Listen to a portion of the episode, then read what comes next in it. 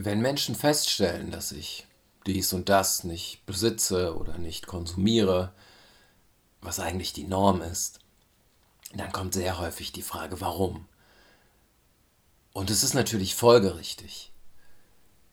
In einer Gesellschaft, in der Konsum die Norm ist und jemand hat das Gefühl, du verzichtest, was nicht mal der Fall ist, ich verzichte nicht, aber jemand hat das Gefühl, du verzichtest auf etwas, will er wissen, warum?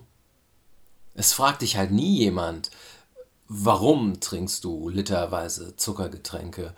Warum bevorzugst du es, jeden Tag im Stau zu stehen mit dem Auto, wenn du mit der Bahn zur Arbeit fahren könntest? Warum? Weil es ein privater Raum ist, äh, den ich in der Bahn dann nicht habe. Äh, aber diese Art von Fragen werden halt selten gestellt. Es ist die Norm. Und sobald jemand wie ich irgendwie offensichtlich abweicht, indem er halt nicht konsumiert, kommt die Frage, warum und sehr häufig kommen dann auch diese Rechtfertigungsarien auf der anderen Seite. Ich mache das ja nur, weil äh, ich morgens diese Ruhe noch brauche, bevor ich zur Arbeit fahre. La la la la la. Was auch immer die Leute da sich einfallen lassen oder was sie selber überzeugt, es ist vollkommen okay.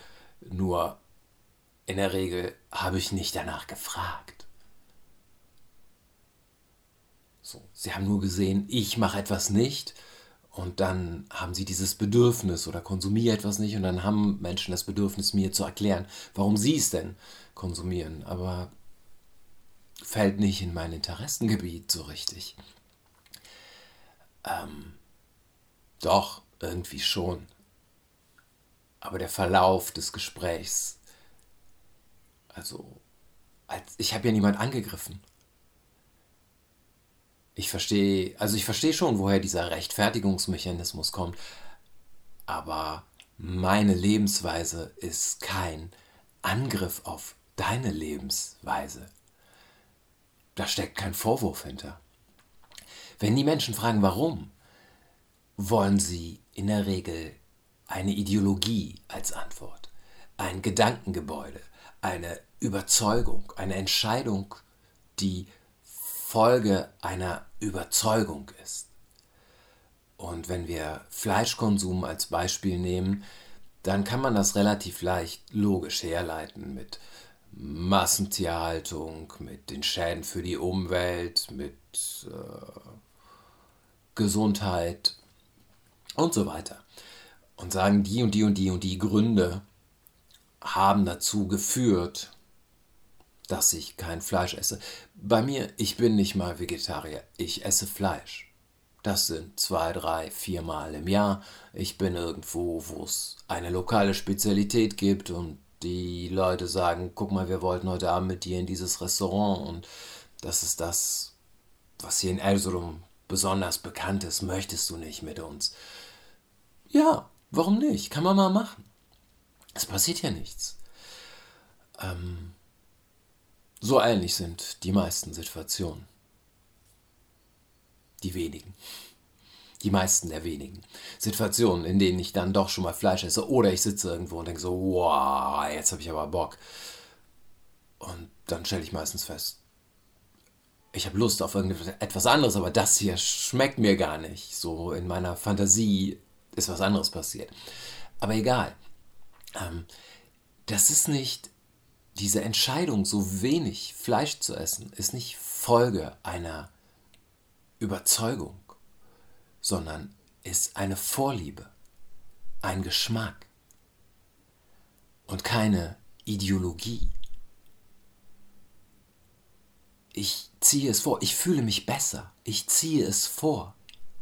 Kein Fleisch zu essen, das entspricht mir mehr oder sehr, sehr wenig Fleisch zu essen, das entspricht mir mehr. Ich vertrete keine Ideologie. Ich versuche nicht, andere Menschen anzugreifen oder zu überzeugen. Das heißt, ich bin auch nicht stolz drauf, dass ich etwas besser mache als die anderen. Es ist ein Geschmack. Es ist wie, ich mag grün lieber als blau. Dunkelgrün. Und ich trage kein Pink. Es gibt keinen Grund, stolz darauf zu sein. Und natürlich kann ich rausgehen in pinken Hosen, aber ich fühle mich dann schlechter. Also tue ich es nicht. Das ist mein Geschmack. Und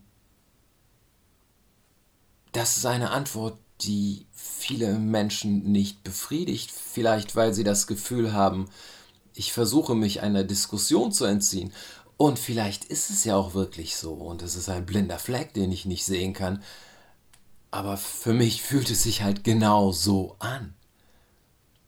So, darum trinke ich kein Alkohol. Es entspricht nicht meinen Vorlieben. Darum habe ich keinen Fernseher, darum habe ich kein Handy, darum habe ich dies, das. Es ist ja vollkommen egal. Aber nicht aufgrund einer Ideologie, mit der ich mich versuche, von anderen Menschen abzugrenzen, sondern aufgrund meines persönlichen Geschmacks, der mich nicht besser und nicht schlechter macht als irgendjemand anders. So ist es für jeden Geschmack.